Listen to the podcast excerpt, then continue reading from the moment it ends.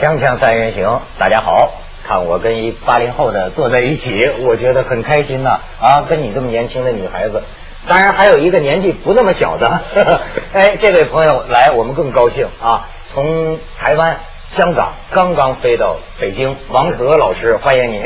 谢谢。哎，说王泽老师，你知道是谁吗？你知道，咱跟观众说。当然知道。你来介绍介绍。嗯，泽老师著名的漫画家。这个都是我们特别喜欢看的老夫子。哎呦，我从小就看，但是啊，我才闹清楚，我从小看的那个老夫子啊，是他爸画的。对。可是呢，他爸爸是用当时他儿子的名字，就是王泽署名来画的。而现在他的儿子真的王泽又在继承父业，继续把这个老夫子画下去。哎呦，你这个姻缘可真有意思啊！我真可倒霉了。怎么？对吧？这个画漫画是把我忙死。啊，对，以前是看了他忙，现在是我忙，对，因为从来没想到。你爸爸有没有像练武功似的这个言传身教啊？他这画这老夫子这个门派，你得延续下来啊。没有，一开始都不许我画，不许你画，只许他用儿子的名字画，而且没经过我许可。哦，对，版权问题了。呃，没错，所以我们这关心那个你的父亲那个当年的那个老夫子说在哪？说现在在美国呢。对。是吗？对他年纪也挺大了，八十多岁，哎呀退休了。好多读者都想他。对不过我估计啊，您的父亲现在在美国，恐怕也得注意美国最新发生的这个枪击大案。这个这个韩国的这个学生啊，双枪，这是那天讲了。我不知道像你有什么样的跟朋友聊这个事儿吗？有啊，就是就是前两天我们就在聊啊。嗯。就是刚刚离开台台北的时候，呃，就开始聊到这个事情。说哎，你看，你知不知道这个事情？操，又来了！就是当当就是一在一个美国式的一个社会里边啊，他显得非常的自由。嗯。但从这个自由里边忽然就爆发这种的事情，这个有人拔枪，满街呃扫射。嗯。有人到邮局啊，邮局又是一个一个特别的一个问题，邮局的那种邮差的一种压力，到处扫射。现在又发生了在校园里边，那我觉得是一个。悲剧重复的一个悲剧。你呢？哎，这第一感觉也是又来了。嗯，记得就是基本上一年都有一两次吧。美国校园枪击案，对对对，这次是历史上，而且这所有的都加上最死人最多的。那我第一次呃听说这个美国校园枪击案，那个时候我还特别喜欢 Marilyn Manson。嗯。然后当时呢，就是 Marilyn Manson 跟那个枪击案紧密结合，因为说那个凶手经常听的音乐就是 Marilyn Manson 的音乐，然后就是因为这个 Marilyn Manson 受到了非常非常大的指责。嗯。但其实我个人认为啊，比如说你看 Marilyn Manson 的采访，他在采访的时候就是非常镇定、非常有理智的一个人。并不是说非常疯狂的一个人，虽然他在舞台上有各种疯狂的举动，什么杀兔子呀、杀鸡，然后画的跟魔鬼一样，但我觉得那个其实是他们的包装。嗯，对。但是会被很多人误解。就关于啊，你说这种音乐，好像说这种游戏，包括你们这个漫画，你现在一有枪击案发生，这个我发现社会舆论就开始说这个事儿。然后呢，就是说，比如说说玩游戏，原来人的大脑里啊有两块地方，我现在学习了一下。就是美国现在说这个说暴力游戏对孩子们的影响，就让这孩子们玩这种暴力血腥、梆梆梆的这种游戏。人的两个大脑中间有个东西叫杏仁核，这个杏仁核啊是负责情绪唤醒，嗯，情绪唤醒。但是呢，大概在脑门后边这个地方还有一个叫前额皮质什么叶的这个，你知道吗？这个是负责自我克制。然后他就发现玩这个暴力游戏完了之后，在半个小时之内。这个孩子的这个杏仁核这个活动啊异常活跃，但是呢，自我控制的这个机制啊薄弱，就是说啊，完全是那种动物性的本能，就是说战与逃，就是一直玩暴力游戏玩下来，你拿那个核磁共振一测，极其活跃。我不知道你这整天画漫画的，你对这暴力漫画怎么看？那当然就是说，在今天来说有有选择。那有人选择了说重金属的音乐，嗯，有人选择了这种特别暴力的电影啊，有人喜欢这种这特别黑暗的这个这个日本式的漫画，嗯，那是他们的选择。那有时候我们在想，这一个年轻人啊，你刚才谈到这个杏仁核，杏仁核，对对，我看我是缺乏了那个杏仁核，我是空的。我就觉得我可能是前面这叶子太发达了，我怎么老没见那个杀人生这种就攻击性的本能？他们说啊，你一定是有个去处，就是人呐，心里是有这个能量的。我说我去哪儿了呢？我说我很少跟人发脾气。他们说啊，没准是去了性了。你写那书不是写你中学经历吗？我就觉得，实际现在从美国到中国呀，你不管是什么带来的影响啊，孩子们当中有暴力，就是暴力。你比如说最近这这些日子，在在反正在至至少在大陆吧，网上都在传递好多，比如说在学校门口。一堆女同学，我们那会儿打一个女同学，嗯，打架洗钱，嗯，我记得小的时候有一条街上特别多洗钱的人，就是抢你的钱。把你的钱给黑掉了，嗯，这样比我们高一点级别的那些男孩就洗钱。呃，记得有一段时间那条路上特别多洗钱的人，然后好多小孩就是走到那条路上就把那个口袋给翻出来，是就说明我没有钱。哎呦，没多少变化呀！我上中学的时候也觉得这样，碰见那些社街上的那些小流氓什么的，就是自己把口袋翻出来。嗯，你像说呃，最近在英国，他们说都有一种，他英国的报刊呐叫一个什么词儿，叫快乐鸡打，就是说现在孩子们。就喜欢这样，看见一个不认识的孩子上去噼啪俩嘴巴，再说再说话，这叫这叫什么锅耳光党？对，原来也是，就就就抽耳光党。原来在中学的时候，比如说那个几个小男孩不高兴了，可能就去外面捡一个样子特别衰、看着特别特别特别难受的一个小孩，说我就看你难受，我就是要打你。我觉得小孩中这种暴力其实挺明显的。真是啊，我觉得这个这个这这些问题这其实都挺复杂。就是这里现在我们在谈的有两三个不同的一个一个因素在里边。刚才你谈到就是说这个暴力，嗯，破坏性的，嗯，呃，其实很很有意思啊。就是说的，如果说可以呃表现出来有一种暴力或是破坏型的，你有没有发现，大概数这种人都有点天分？哎，可以可以没错。这次也有人说这个赵晨曦，他老师都说说他说实在的是有某方面天才的，对对，但是呢。就是过去在他作文里就能发现，他这孩子太害怕了。这是老师曾经说，咱给干脆给他改成一对一教学吧。哎，田园这还有他写的英文剧本呢。对，我是刚刚从网上下下来的，这个剧本挺给的，挺猛的，给给的，非常的词儿嘛。对对对，我们的词儿，就一开始就是他跟他的继父就发生了争吵，然后就一直是在吵架。这个小孩一直在骂他的继父，用特别难听的话，嗯，特别那个不堪入耳的语言。然后结果这个时候他妈妈进来了，他妈妈我本来看到这儿，期望他妈还是一个比较正常的人啊，嗯可能出来缓和之间的气氛，但是妈说了两句也骂起来了。对，就是频繁的出现，我一定要杀死你，我一定要杀死你。他这个里面出现了好多次嘛，那个他妈妈也是比较神经质，然后就跟他的继父说：“你不要跟着我，不要杀我。”所以我觉得这个好多征兆吧，他整天都挺暴力的，全部都是在相互对骂。我觉得他是把所有人想的跟他一模一样。就是你看这个剧本里出现的三个人物，我觉得如果一个正常的人写作啊，肯定是每个人物都有自己不同的性格。哦，但是他写成三个人都是这种一模一样，暴虐型的。不管是他继父，然后这个小孩和他的继母，三个人性别也不同，年龄也不同，但是其实内心我觉得是一样的，都是很暴力的。那更糟糕了。啊，他这个观察真是，而而且非非常亲近的，嗯，便是他继父、继母，或者说父呃父母，都是很亲近的。那就是说，他的环境里边，对，啊，已经是非常的这个浓缩的一种的一种暴力倾倾向。对，所以咱们先去一下广告，我还有点问题要跟你们聊。锵锵三人行，广告之后见。王老师，我不知道你平常生活在台湾哈？是。现在台湾的这个孩子们有什么倾向值得关注？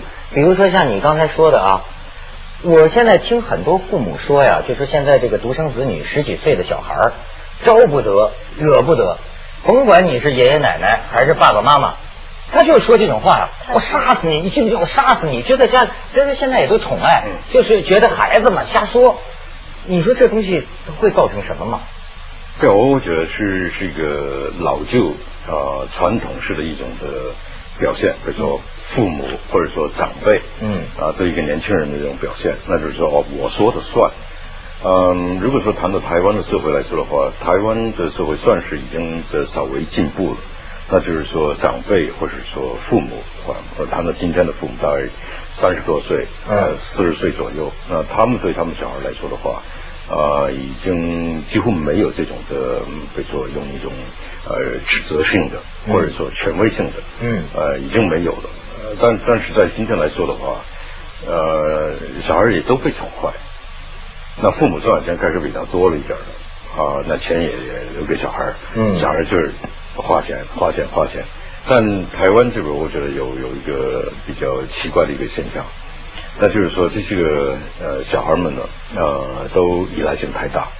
依赖性，依赖性太大。嗯，他没有自己的一个一个未来的一个理想，他不能照他自己理想去做点某些个事情。那就是说，在这里边来说的话，这个爆发力反而缺乏。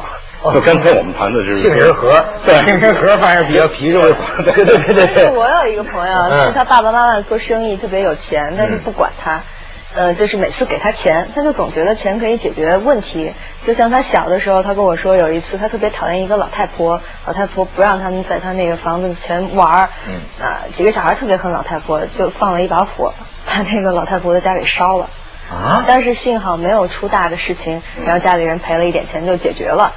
我觉得这个可能是一个价值观的问题，就是好多小孩认为这个所有的事情钱都可以解决。所以就没有恐惧感，好像原来做什么事儿会想一想后果，但现在就不大想后果。就是昨昨天呃，有一心理学家不还说嘛，就说这个当时这个韩韩韩国这个孩子啊，他当时肯定头皮发麻了，就是这是一种啊，就是相当于我们说的那个超我，就是说前前前额叶那个东西不不发挥作用，就是完全凭着自己的这种这个攻击性本能行动。但是我想说的是，你刚才讲这个孩子，他看着。所有的人都跟他一样，就在剧本里写的都一样啊！我反倒觉得呀，你比如说啊，他追过女同学，女同学拒绝他，还还什么告状，但是他并没有杀那个女同学，就是实际上他杀人的时候是没有对象的，对，是吧？看见谁就冲谁开枪。我就觉得这个东西让我想起一个什么呢？就说这孤僻，过去我们那儿说还有一个，我们那儿有个学生，大学生叫马家爵，往往都反映说他那有个孤僻。我跟你讲，我的业余生活也有点孤僻，但是这个孤僻呢，让我慢慢有点能明白这个。嗯你比方说啊，你要是连续好几天一个人待着的时候，要一个人待着啊，会产生一种幻觉。这个幻觉就是什么呢？全世界只有两个人，一个人是我，一个人呢姓外名界，叫外界。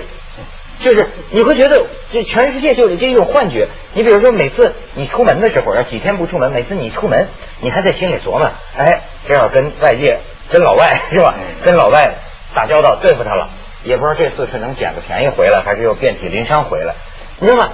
因为你在你在外界的世界里，呃，被侮辱、被损害、被欺骗、被被怎么着、被被被误解，有这样的事。可是实际这些事儿是一件一件的。但是呢，一个孤僻的人很容易变成，就是我一个人跟你这个世界作战，所以这就是说他人即地狱嘛，就觉得我一出去，我就是在跟你们全体打交道，是不是有那么一种就孤僻容易形成这么一种世界观？对，我觉得就是太自我了，所以在脑子里有一个他想象出来的世界，但是其实这个世界不是这样的，这一点就挺可怕的。嗯，我我觉得是一种，如果说用语言没办法去表达的话，我觉得是一种黑暗状态。就是说黑暗，这不是。如果说谈到这个这个暴力来说的话，我倒是想到，比如说像呃婴儿，婴儿他刚刚懂得做了，父母给他买了一大堆玩意儿啊，买了这个积木啊，搭起来你看多好。嗯。这个婴儿呢坐在那边看完之后，父母刚刚把他搭起来，就把他。打散了，对不对？它是一个很自然的一个反应，对不对？那如果说谈到孤独的话，有时候我真的恨不得我一个人啊，一个人孤独的时候，哇，我太享受孤独了。啊，你享受啊，太享受，享受安安静。对，但是这个享受久了之后，会不会觉得有点不爱跟那个老外 外外界打交道呢？但是我是看了就是 CNN 的一些访谈啊，嗯，访谈了这个杀手的室友。就说他在校的那么长时间，没有一个人来探望他，家人也没有，朋友也没有，所以我觉得这样，比如说王老师，你一个人特别享受孤单，但是总有人给您打电话，嗯，但是我觉得他是不单是自己孤单，别人也让他孤单，不喜欢接近他。谁敢接近他呀？你知道这也没办法，有有些班里的孩子，现在你就他就是大家孤立的对象。对，一方面大家是不对。但是另一方面呢，他这个孩子，你说一般孩子确实难招惹，脾气或者很怪，动不动就跟你翻脸。你确实你又不敢招惹，慢慢就孤立了。我觉得他是逃避，那就是说每一个人面对每一天，嗯，都有了不如意呃的事情。对，那无论是这这个这个心理上的，无论是这个这个父母的，或者说你的朋友，人家比你强还是怎么样啊？或者说这在美国有这种这稍微一种种族歧视的一种的状态也有，就是说他自己吞下去了，把它制造成一种黑暗，他没有办法去去应付，他没办法去解决。那我觉得就是说，有的人就面对很多的不如意的事情，他自己可以化解。那我觉得这个人。他不懂得化解，就变成他关起门来。他他的孤独是一种黑暗的孤独，而且积少成多，终有一天他爆发。可能可能有这种的，可以说他的可能他写的或者说的啊，有有这种的说法，就是说呀，你你们我们这个外界都是坏人，嗯啊，只有我有道德标准，但我感觉也不是，这这里边可能还有其他的，就是说他的这种的孤独啊。变成了一种逃避，逃避他是是是逃避他自己，嗯，呃，比如说你他他出来忽然一下有一天拿了两把枪啊，就就像电影一样，嗯，他到底在表现什么东西？那我感觉就是说，他开始是离开这个世界，离开这个现实，离开社会，离开人群，嗯，就开始自己到了一种黑暗的地步。终有一天，终于他都在幻想，就是说。世界上只有我是最大，世界上只有我最最凸显。最凸显是什么？那我觉得是是伟大的人，或者说超能力的人。嗯嗯。那我感觉就是说手上跑出来，他可以给他能力。他买了两把枪，换一下他他换一下增加了力量。增加了影响力，他出来可以射杀世界上换一下，只有他有最大的能力。我我觉得就是说，我我这是当时有那么一种幻觉了，可能对，这个这是我自己的一个想象的一个一个分析，就是说这个整个的心态一直他他一直退缩退缩，到了墙角没有地方去了，终于拍出来，只有我的存在，就是说我把你那观念给扭转过来一下。这是典型的自我为中心嘛？我们这说，对，哎，这不现在人家都说你们八零后都是自我为中心嘛？每个人那个不同，我觉得还是不同。嗯，他是完全沉浸到自我里边去了。你周围也就是上学的经历当中啊，你有没有见过类似于这种外在表现的？我就是见过很多，就像这回，比如说我看了很多视频的访谈。好多心理学家也是分析，你再倒过头来看这个孩子的好多举动，比如说他写的东西和他生活方式，都有很多很多征兆，但是当时就没有引起足够的注意，只是到他杀了那么多人之后，大家才反过来分析哦，原来他走到这一步是很有心理预期的，但是为什么之前没有注意呢？我就想起来看了一部电影叫《大象》，是特别喜欢的一部电影。那个电影就是前面非常非常平缓，到了结尾的前十五分钟都非常平缓，最后才出现枪支，才出现暴力。其实我觉得这个挺可怕的。你就想象，如果说你哪天走在校园里边，是不是也有可能出来这样的一个人？因为周围真的有这样的人。幸亏中国不准有枪。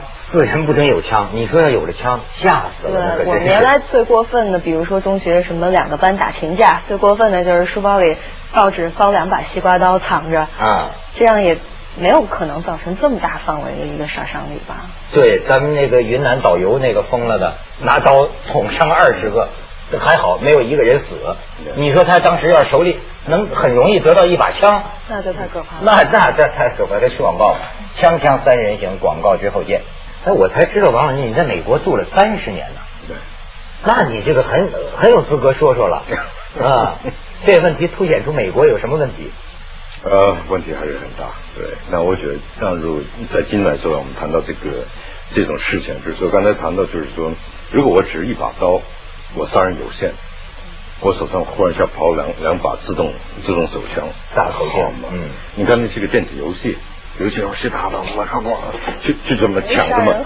这样，那就是说你要去得宝物，宝物增加你的能力，去去忽然一下得到一个一个更厉害的这个这个武器，所以你可以再去继续征服。那就是说我得到更力量，额外的力量，那枪就是额外的力量。黑暗的孤独，再加上额外的力量，这就成了魔鬼的大王。对。不过我还说，咱咱说半天，不是说这次死的人多嘛，所以引起这么大的一个一个。其实这件事儿还让我有一个什么感觉啊？你要看媒体，像我们做媒体的看多了之后啊，我用一个我起一个名字哈，叫媒体地图。有时候会有一个，你比如说啊，在媒体描绘出来的这个地图上，好像呢，美国的面积比中国大。嗯。你你明白我说这什么意思吗？就好像比如说我们河北省实际上是包围着北京的，但是你要单看媒体的这种呃堆积出来的重点呢，你在媒体的地图，你感觉北京当然要比河北大，就是这种感觉。你比如说同样说死人，那天我看特别巧啊，美国这儿他打死三十二个，加上他自杀。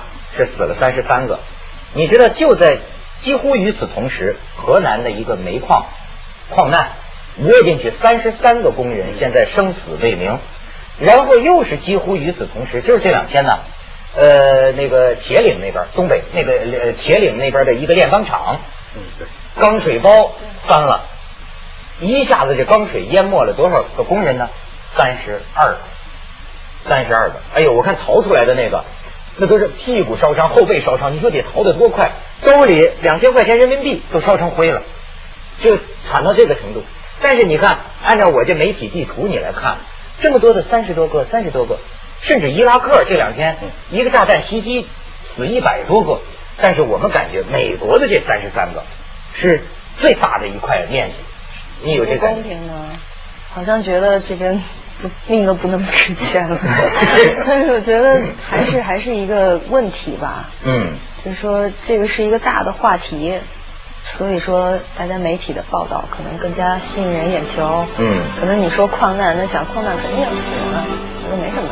好，你现在不能有这种想法。我觉得价值观的对，嗯，就是价值观的问题。那就是说，这没错，我们每天都有人死，有意外，种种种种。